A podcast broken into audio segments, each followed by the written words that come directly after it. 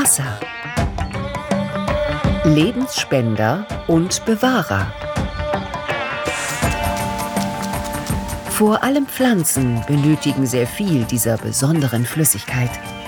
Entsprechend hoch ist der Wasserverbrauch im Botanischen Garten Hamburg. Und die Biologen, die hier arbeiten, kennen sich mit den speziellen Eigenschaften des Wassers besonders gut aus. Wasser ist der universale Stoff, aus dem Tiere und Pflanzen zu großen Prozentzahlen bestehen. Wir alle können das Leben nur wenige Tage ohne Wasser überstehen. Wir alle beginnen unser Leben im Mutterleib im Wasser.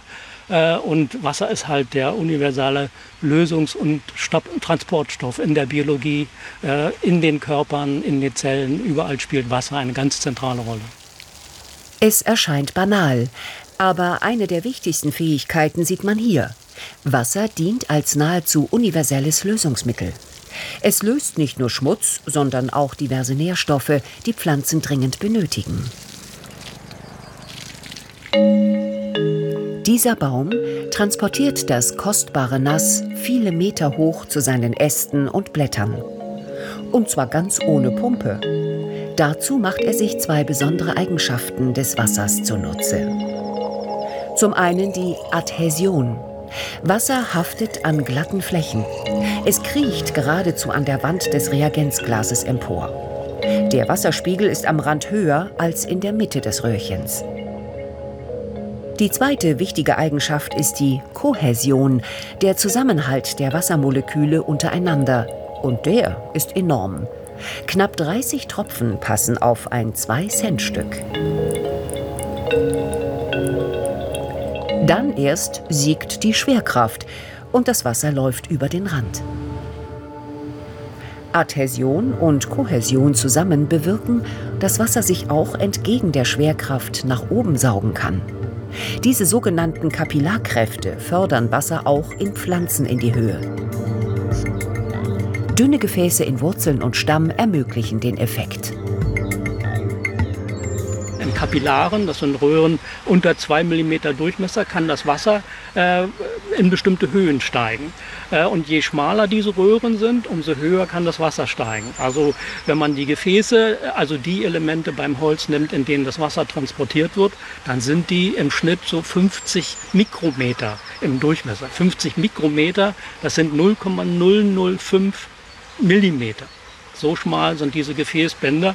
Das heißt, das Wasser kann in diesen Röhren schon ohne weiteres bis auf fünf oder zehn Meter Höhe steigen. Wir sind aber noch lange nicht bei den 100 Metern, bei den Mammutbäumen. Da muss dann die Verdunstung dazu kommen. Die Blätter im Kronenbereich der Bäume verdunsten Wasser äh, und erzeugen mit dieser Verdunstung einen Saugstrom, eine Saugspannung, so wie wir, wenn wir am Strohhalm saugen, äh, Wasser aufsaugen können. So ähnlich funktioniert also dieses Prinzip Transpiration im oberen Bereich und damit äh, Erzeugung eines Saugstromes, der dafür sorgt, dass das Wasser bis in diese phänomenalen Höhen äh, kommen kann.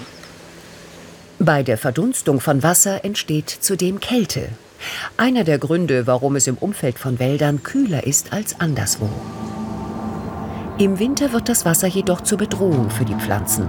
Das liegt an einer weiteren Eigenschaft, der sogenannten Dichteanomalie. Wie die meisten Stoffe verringert Wasser sein Volumen, wenn es kälter wird. Aber nur bis knapp 4 Grad Celsius.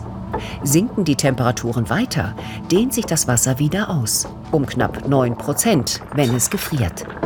Der Grund?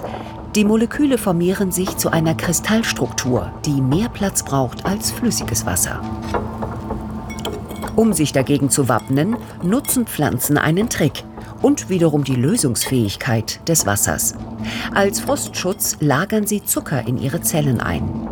Die gelösten Zuckermoleküle stören den Aufbau der Kristallstruktur im Eis und senken so den Gefrierpunkt um 5 bis 6 Grad. Ein normales Glas Wasser wird nach circa einer Stunde im Gefrierschrank zu Eis. Die Zuckerlösung dagegen bleibt länger flüssig.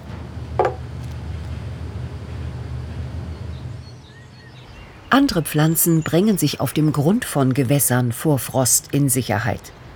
Wie die Krebsschere, lateinisch Stradiotis aloides. Sie nutzt eine weitere Eigenschaft des Wassers, die ebenfalls mit der schon erwähnten Dichteanomalie zusammenhängt. Auf dem Grund von tiefen Gewässern bildet sich nie Eis. Die Krebsschere, vor der wir hier gerade stehen, hat nun eine besonders interessante Strategie als Wasserpflanze entwickelt. Sie lebt im Sommer, so wie man das sehen kann, als äh, Wasserpflanze, die auf, der, auf dem Wasser schwimmt mit Blattrosetten, äh, dann auch blüht und fruchtet. Äh, und im Herbst, äh, wenn es dann zunehmend kühler wird, dann äh, fangen diese Blattrosetten langsam an, sich abzusenken in einer Tiefe, in der normalerweise sich kein Eis bilden kann.